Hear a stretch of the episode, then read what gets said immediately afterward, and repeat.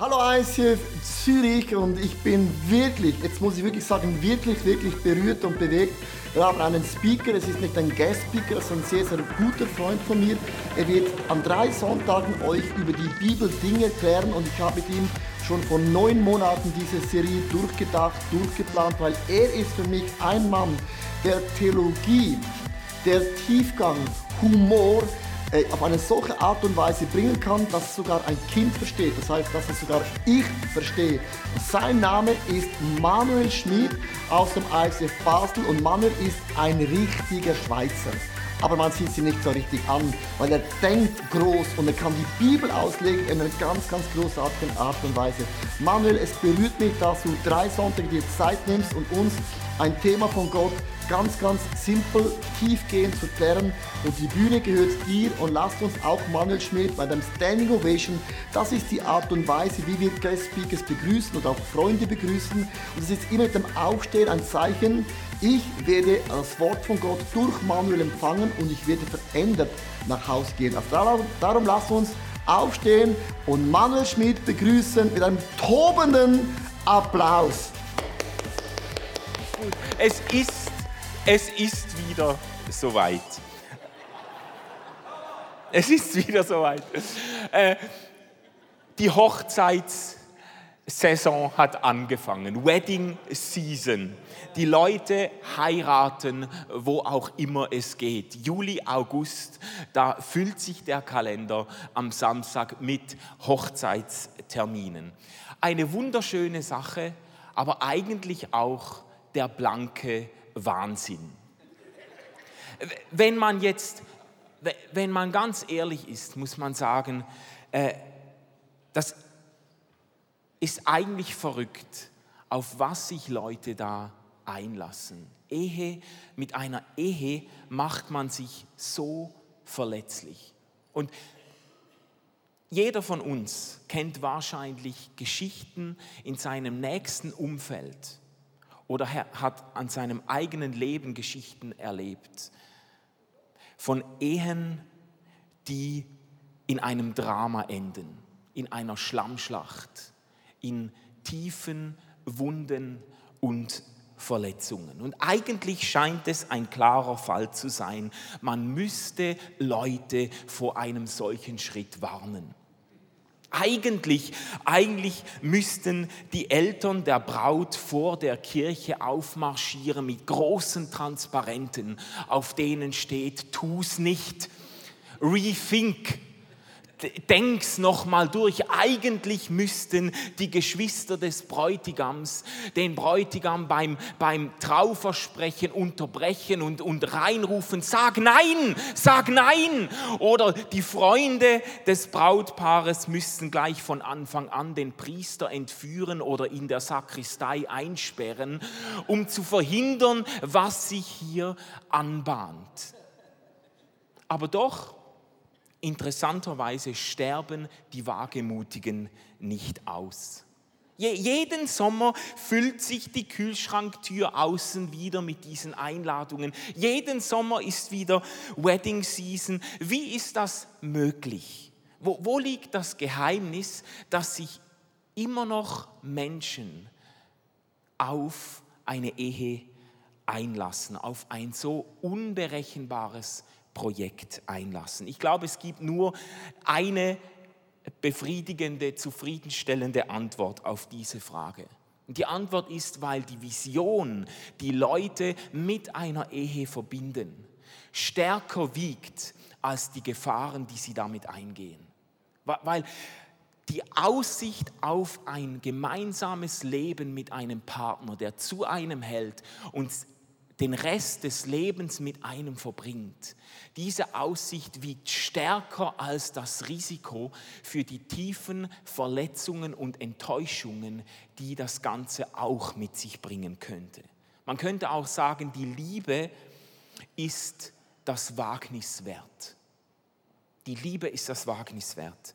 Ich habe letzten Sonntag versucht, euch ein Bild zu zeichnen von der Geschichte Gottes mit dem Menschen und zu zeigen, dass Gott mit uns Menschen eigentlich genau ein solches Wagnis eingeht, dass Gott dem Menschen in die Augen schaut, ihm den Lebensatem einhaucht und mit ihm eine abenteuerliche Geschichte wagt, mit ungeahntem Ausgang und dass Gott sich damit selbst extrem verletzlich macht. Und versteht mich richtig, es geht, jetzt, es geht mir jetzt nicht um die Frage, hätte Gott eine Welt schaffen können, in der alles nach seinem Willen läuft und in der er alles kontrolliert. Hätte Gott eine Welt schaffen können, in der alle Geschöpfe sich bewegen wie die Puppen an der Hand eines Puppenspielers, hätte Gott eine Welt schaffen können, in der jedes Atom sich nur regt, wenn er sein Einverständnis dazu gibt. Wahrscheinlich hätte Gott eine solche Welt schaffen können. Aber die Frage, die wir uns stellen in dieser ganzen Predigtreihe, ist, was für eine Welt passt denn zu dem Gott, der uns in der Bibel begegnet? Was für eine Welt wollte Gott schaffen?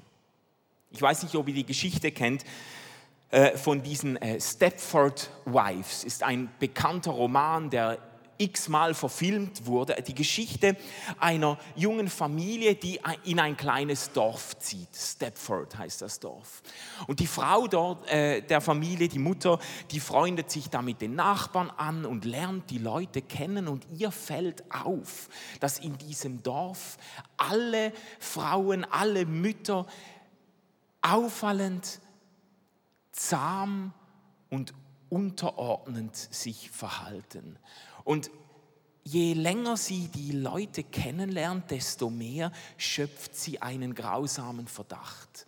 Sie, sie schöpft den Verdacht, dass sich die Männer dieses Dorfes zusammengetan haben, zusammengeschworen haben und dass sie eine Möglichkeit gefunden haben, ihre Ehefrauen zu willenlosen perfekten, unterwürfigen Hausmädchen umzuprogrammieren. Es wird nicht ganz klar, in dem Roman zumindest, ob die Männer die Frauen einfach gleich durch lebensechte Roboter ersetzen oder ob sie sie mit, einem, äh, mit einer Hirnmanipulation irgendwie umprogrammieren. Aber auf jeden Fall ist es ihnen gelungen, ihre Frauen 100 Prozent nach ihrem Willen tanzen zu lassen. Ich, ich, spreche jetzt alle Ehemänner an, die hier sind. Möchtest du das?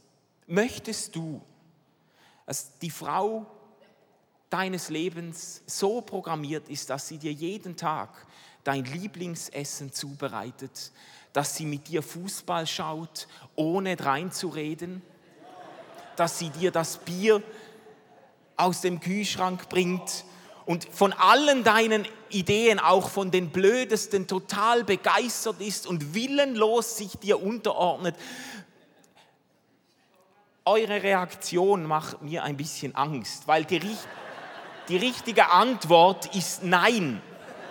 So das, das, das, Glänzen, das Glänzen in den Augen einiger Ehemänner macht mich etwas nervös, aber die richtige Antwort ist Nein. Kein gesunder Ehemann wünscht sich das ernsthaft für seine Frau. Warum? Weil wenn er seine Frau nach seinem Willen programmiert und völlig seinen Wünschen unterwirft, dann findet er in seiner Frau kein Gegenüber mehr. Dann schaut er in seiner Ehe eigentlich nur in den Spiegel. Er begegnet nur sich selbst, seinen eigenen Wünschen, seinen eigenen Begierden und er verliert gerade was eine Ehe zutiefst auszeichnet, mit einem Menschen eine gemeinsame Geschichte zu schreiben. Das verliert er gerade. Noch einmal zurück zu dieser Frage, was für eine Art von Welt wollte Gott erschaffen? Was für eine Art von Schöpfung passt zum Wesen dieses Gottes, der uns in der Bibel begegnet? Zum Wesen dieses Gottes, den Johannes beschreibt in einem einzigartig prägnanten Satz, wenn er sagt, Gott ist Liebe. Gott ist Liebe. Welche Welt passt zu einem Gott, der Liebe ist? Das ist eine einzigartige Stelle, die, ein, die, die es wagt, Gott zu beschreiben, wie er an und für sich ist. Und damit es keine Missverständnisse gibt, präzisiert Johannes diese Aussage noch weiter. Und er sagt dann, Gottes Liebe zu uns ist für alle sichtbar geworden, als er seinen einzigen Sohn in die Welt sandte, damit wir durch ihn leben können. Gott ist Liebe und diese Liebe hat ein Gesicht. Und es ist das Gesicht von Jesus Christus. Gott ist Liebe und diese Liebe hat einen Namen und dieser Name ist Jesus. An Jesus sehen wir, wie Gott wirklich ist. Und an Jesus, im Leben von Jesus sehen wir einen Gott, der sich erschreckend verletzlich macht. Im Leben von Jesus begegnet uns ein Gott, der andere Menschen nicht unterwirft der andere Menschen nicht kontrolliert. Es ist so auffallend in den Evangelien, in den Berichten von Jesus. Jesus verzichtet völlig darauf, andere Menschen zu manipulieren. Aber er wirbt um ihr Herz. Er kämpft dafür, ihr Herz zu gewinnen und er macht sich dabei auf Enttäuschungen gefasst und er macht sich auf Zurückweisungen gefasst. Und wir kennen die Geschichte.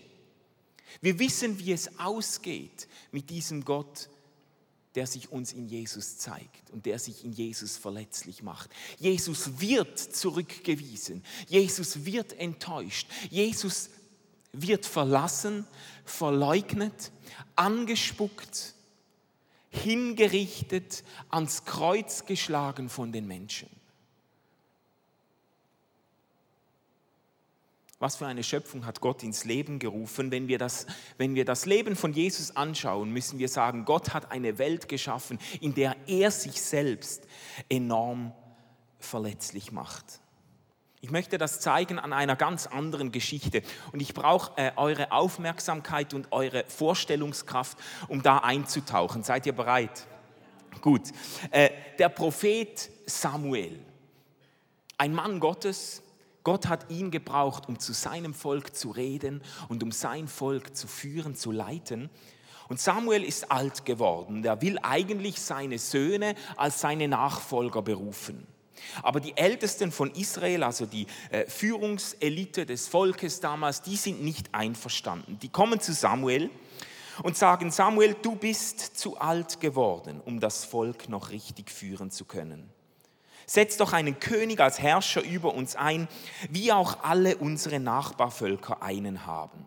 Es klingt ziemlich harmlos, nach einem harmlosen äh, Wunsch des Volkes, ist aber nicht harmlos. Was das Volk an dieser Stelle fordert, ist, sie wollen einen König anstatt Gott als ihren König zu haben. Sie sagen eigentlich damit, wir wollen uns nicht von Gott Befehle erteilen lassen, wir wollen, wie alle anderen Völker, einen König haben und der soll uns Befehle erteilen. Entsprechend äh, ist Samuel nicht glücklich über diesen Wunsch. Es heißt dann, Samuel war nicht damit einverstanden, dass sie plötzlich einen König haben wollten. Und er zieht sich zurück, um Gott nach Rat zu fragen. Jetzt gibt Gott eine bemerkenswerte Antwort auf diesen Königswunsch des Volkes Israel. Der Herr antwortete, mit ihrer Forderung lehnen sie nicht dich ab, Samuel, sondern mich. Sie wollen mich nicht mehr als ihren König anerkennen. Das passt zu ihnen. Seit ich sie damals aus Ägypten herausführte, war es immer dasselbe. Immer wieder haben sie mich vergessen und sind anderen Göttern nachgelaufen. Genauso machen sie es nun auch mit dir. Gott durchschaut das Motiv der Leute und er sagt zu Samuel, die wollen mich nicht mehr als ihren König haben, die lehnen mich ab.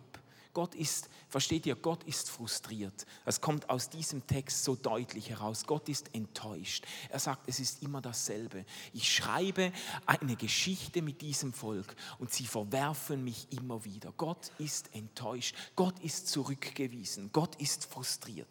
Aber was passiert jetzt? Was rät Gott Samuel? nachdem das Volk klargemacht hat, wir wollen einen König. Gott sagt, gib ihnen, was sie wollen erfüll ihre Forderung. Gott lässt sich ein, versteht ihr? Gott lässt sich ein auf den Willen des Volkes Israels, einen König zu haben, obwohl er sagt, ich möchte eigentlich selber ihr König sein. Aber er sagt, sie sollen bekommen, was sie wollen. Und er strickt einen Plan B einen Plan B mit König. Und Gott denkt sich ja, also wenn Sie einen König wollen, dann will ich den aussuchen, weil ich will Ihnen den besten König geben, den man sich überhaupt denken kann. Und Gott sucht sich einen Mann aus. Und der Mann heißt Saul.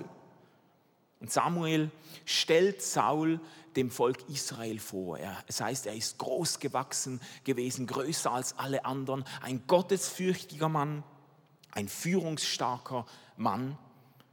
Und das Volk, als sie äh, Saul sehen, heißt es, brachen sie in lauten Jubel aus und riefen, lang lebe unser König. Das wäre eine gute Stelle für ein Happy End, aber Saul erweist sich leider als Montagsprodukt. Saul ähm, Trotz allem taugt Saul nicht wirklich als König. Kaum ist er im Amt, widersetzt er sich dem ausdrücklichen Willen von Gott. Und Samuel muss quasi aus dem Akt aktiven Ruhestand kommen, um Saul zur Rede zu stellen. Und er sagt zum Saul, Saul, was hast du getan? Das war sehr dumm von dir. Du hast dem Befehl des Herrn deines Gottes nicht gehorcht. Er wollte dir und deinen Nachkommen für alle Zeiten die Königsherrschaft über Israel geben. Du aber hast sie durch dein voreiliges Handeln verspielt. Es ist bemerkenswert zuerst einmal, äh, Samuel sagt hier, Gott wäre bereit gewesen, Saul die Königsherrschaft für alle Zeit zu geben. Gott will dem Volk eigentlich keinen König geben, aber er wäre bereit gewesen, Saul und seine Nachkommen einzusetzen, eine Linie von Königen zu starten und seine Geschichte mit Israel mit den Nachkommen Sauls zu schreiben.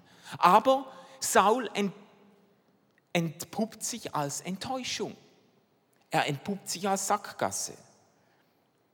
Und Samuel stellt ihn zur Rede und sagt, du bist ein Depp, du hast deine Geschichte verspielt mit deiner Rebellion. Und jetzt sagt Gott im Rückblick, und das müsst ihr euch mal auf der Zunge zergehen lassen, Gott sagt jetzt im Rückblick, da sagte der Herr zu Samuel, ich bereue es, dass ich Saul zum König gemacht habe denn er hat mir den Rücken gekehrt und meinen Befehl nicht ausgeführt. Gott selbst bereut die Wahl von Saul zum König im Rückblick auf den Widerwillen und die Rebellion Sauls. Das ist eine von vielen Stellen im Alten Testament, in der von der Reue Gottes die Rede ist. Gott bereut im Rückblick sein eigenes Handeln, als er sieht, was Menschen damit tun, wie sie sich von ihm abwenden. Und er bereut, Gott ist enttäuscht. Gott ist enttäuscht davon, wie dieser Saul herauskommt. Und Samuel, Samuel verliert langsam die Hoffnung. Er denkt, ja, Plan A ist Bach abgegangen, ohne König. Das, das wollten sie nicht.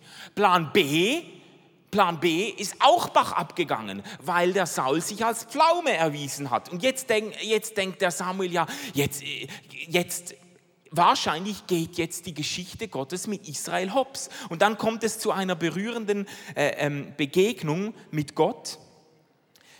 Gott führt quasi ein seelsorgerliches Gespräch mit Samuel. Schließlich sprach der Herr zu Samuel, wie lange willst du noch um Saul trauern? Nimm dein Horn, dein Widerhorn, füll es mit Öl und mach dich auf den Weg nach Bethlehem. Dort such Isai auf, denn ich habe einen seiner Söhne zum neuen König auserwählt. Samuel erwartet, dass Gott am Ende ist mit seinen Plänen und Gott muss zu Samuel kommen und ihn seelsorgerlich ermutigen und sagen, steh auf, ich habe Plan A ist Bach ab, Plan B ist Bach ab, ich habe bereits Plan C ins Rollen gebracht, steh auf, geh zu Isai und salbe einen seiner Söhne zum König, nämlich David. Und wir brechen an dieser Stelle ab die Nacherzählung, aber ihr kennt die Geschichte wahrscheinlich genug, um zu wissen, dass auch mit David einiges schiefgegangen ist und dass Gott auch für David ein hohes Maß an Geduld und Kreativität gebraucht hat, um seine Geschichte mit ihm weiterzuschreiben. Gott, versteht ihr, was ich zeigen möchte damit? Gott macht sich enorm verletzlich mit der Geschichte, die er mit uns schreibt. Aber Gott ist auch enorm beharrlich. Gott, Gott ist unnachgiebig in einer heiligen Art und Weise.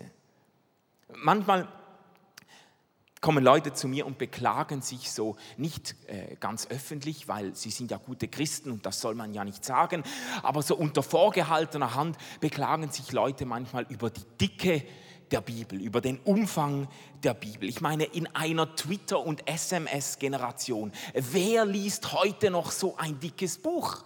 Und das kann man jetzt auch nicht schönreden. Die Bibel ist nicht schlank, die ist nicht vollschlank, die ist fett.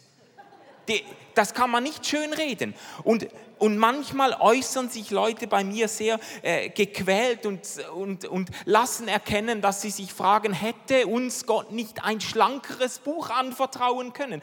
Kann sich Gott nicht kurz fassen? Und ich glaube, die Antwort ist, doch Gott kann sich sehr wohl kurz fassen. Es spricht eigentlich vieles dafür, dass Gott eine sehr viel kürzere Bibel geplant hätte. Vielleicht ein Faltblättchen mit den ersten zwei Kapiteln und den letzten zwei Kapiteln der Bibel. Aber versteht ihr, nicht Gott ist es, der diese Geschichte mit dem Menschen derart in die Länge zieht, wie Peter Jackson die Verfilmung von The Hobbit. Nicht, nicht Gott ist es, der die Geschichte so in die Länge zieht. Wir sind es, die die Geschichte Gottes mit uns so in die Länge ziehen. Mit unserer Störrigkeit, mit unserem, unserer Widerborstigkeit, mit unserer Rebellion zwingen wir Gott alle möglichen Umwege und Extrameilen und, und Schlaufen auf. Wir machen die Geschichte so lang. Und die Länge der Bibel spricht nicht dafür, dass Gott sich nicht kurz fassen kann. Die Länge der Bibel spricht dafür, dafür, dass Gott uns nicht aufgibt. Das, das, ist, das ist die Schlagzeile über der Bibel. Gott gibt dich nicht auf. Ein Gott, der bereit ist, mit Israel einen derart wendungsreichen Weg zu gehen und nicht aufgeht und Plan A, B, C, D, der sich wagt, das ganze Alphabet mehrmals durchzuarbeiten mit seinen Plänen fürs Volk und für uns Menschen. Gott gibt uns nicht auf, auch wenn es ihn alles kostet, was uns zurückführt, natürlich zu Jesus Christus. Versteht ihr, Gott macht sich sehr verletzlich in Jesus. Er macht sich verletzlich, aber er ist nicht ohnmächtig. Jesus lässt sich ablehnen, aber er gibt nicht auf. Jesus lässt sich umbringen, aber er bleibt nicht tot die, die Liebe, gerade diese verletzliche Liebe Gottes ist es, die schlussendlich fertig bringt, was Kontrolle und Manipulation niemals fertig bringen. Mit aller Macht des römischen Reiches kann kein Mensch von innen heraus verändert werden. Mit keiner Kontrolle und keiner Manipulation kann erreicht werden, was Jesus im Leben von Menschen erreicht, dass ihr Herz von innen heraus verändert wird und er mit ihnen ihnen seine Geschichte weiterschreibt. Ja, Petrus hat Jesus enttäuscht, konnte ihn zutiefst verletzen, indem er ihn verleugnet hat. Aber was tut Jesus, als er auferstanden ist? Er begegnet diesem Petrus, er richtet ihn auf und er schreibt seine Geschichte mit ihm weiter. Ja, die, die religiöse Elite konnte sich gegen Jesus verschwören und hat ihn schlussendlich unter den Boden gebracht. Aber er bleibt nicht dort. Und als er auferstanden ist, begegnet er einem der führenden äh, Hasser der Jesusbewegung, Saulus, und er macht ihn zum größten Missionar der Jesusbewegung. Er begegnet ihm, verändert sein Herz und schreibt seine Geschichte mit ihm weiter. Dieser Gott gibt uns nicht auf, der kommt zum Ziel mit unserem Leben.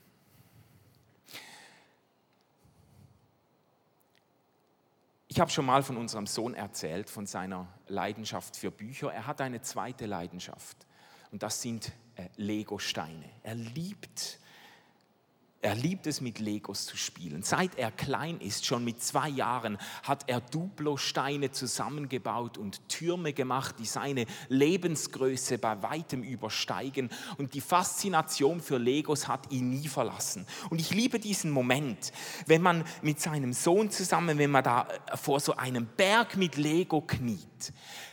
Hunderte von Steinen, Millionen von Möglichkeiten. Und ich schlage meinem Sohn vor, wie wär's? Wir bauen ein Auto.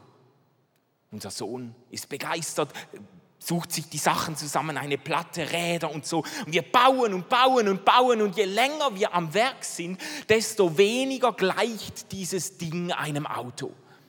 Und unser Sohn wird entmutigt und, und sagt, ja, ich, hab, ich kann das nicht, siehst du, ich kann kein, das wird doch kein Auto. Und ich muss zugeben, bei aller Liebe für meinen Sohn, aber als Auto kann man das in der Pfeife rauchen.